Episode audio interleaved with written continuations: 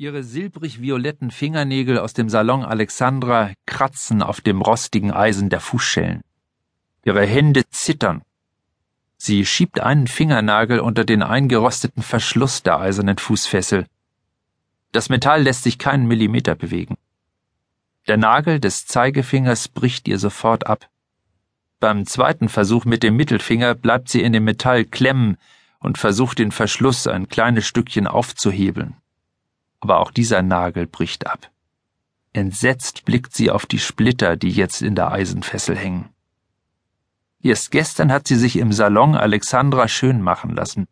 Neue Dauerwelle, neue Strähnchen und erstmals auch die Fingernägel, die silbrig schillernde Nägel mit der schilfähnlichen Struktur, die alle Frauen in Fredenbüll haben. Und jetzt das, es ist wirklich ein Jammer. Sie hockt auf dem kalten, feuchten Betonboden und starrt verzweifelt auf das schwere Fußeisen, das normalerweise bei der Schafschur oder beim Viehtransport eingesetzt wird. Die Fessel ist über eine Kette an der Wand befestigt und der Eisenring schneidet ihr in das rechte Fußgelenk, genau in die Operationsnarbe. Der straff über die Mundpartie gespannte breite Klebestreifen drückt ihr die Lippen unangenehm auf die Zähne und der schimmlige Geruch nimmt ihr zusätzlich den Atem. Das Klebeband über den Augen hatte man ihr wenigstens wieder abgenommen, bevor sie hier reingeschubst worden war. Anfangs war der Raum stockdunkel gewesen, aber inzwischen hat sie sich an die Dunkelheit gewöhnt. Außerdem fällt durch einen kleinen Riss in dem vergilbten Zeitungspapier, mit dem das Kellerfenster abgeklebt ist, ein dünner Lichtstrahl. Sie erkennt mehrere Eierpappen, mit denen ein Teil der Wände beklebt ist, und Regale mit verstaubten Einmachgläsern, mit Quittengelee, Apfelmus und Sauerfleisch. Auf mehreren der Fleischkonserven meint sie unter der Staubschicht die Jahreszahl 2007 zu erkennen. Ja, jetzt sieht sie die Zahlen ganz deutlich. 2007. An der gegenüberliegenden Wand steht eine große Sperrholzplatte mit einer Modelleisenbahn. Die Gleise, Schranken und Signale, die Lokomotiven und der Bahnhof die Häuser, die kleinen Menschen und Modelltiere zwischen den Hügeln aus beklebtem Kunststoff sind von einer dicken Staubschicht überzogen. Eine Fallerlandschaft, die in einen Dornröschenschlaf gefallen ist, mitten im Leben erstarrt, wie nach einer atomaren Katastrophe. Sie hat keinen blassen Schimmer, wie sie hierher gekommen ist.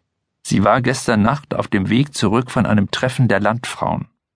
Im Dunkeln am Deich hatte sie plötzlich einen dumpfen Schlag am Kopf gespürt und war in ein tiefes schwarzes Loch gefallen, ganz weich.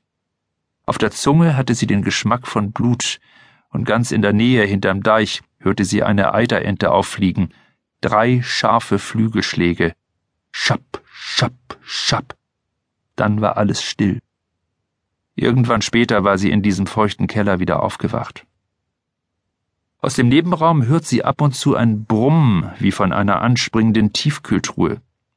Verdammt nochmal, wohin hatte man sie verschleppt? Und vor allem, wer macht so etwas und warum?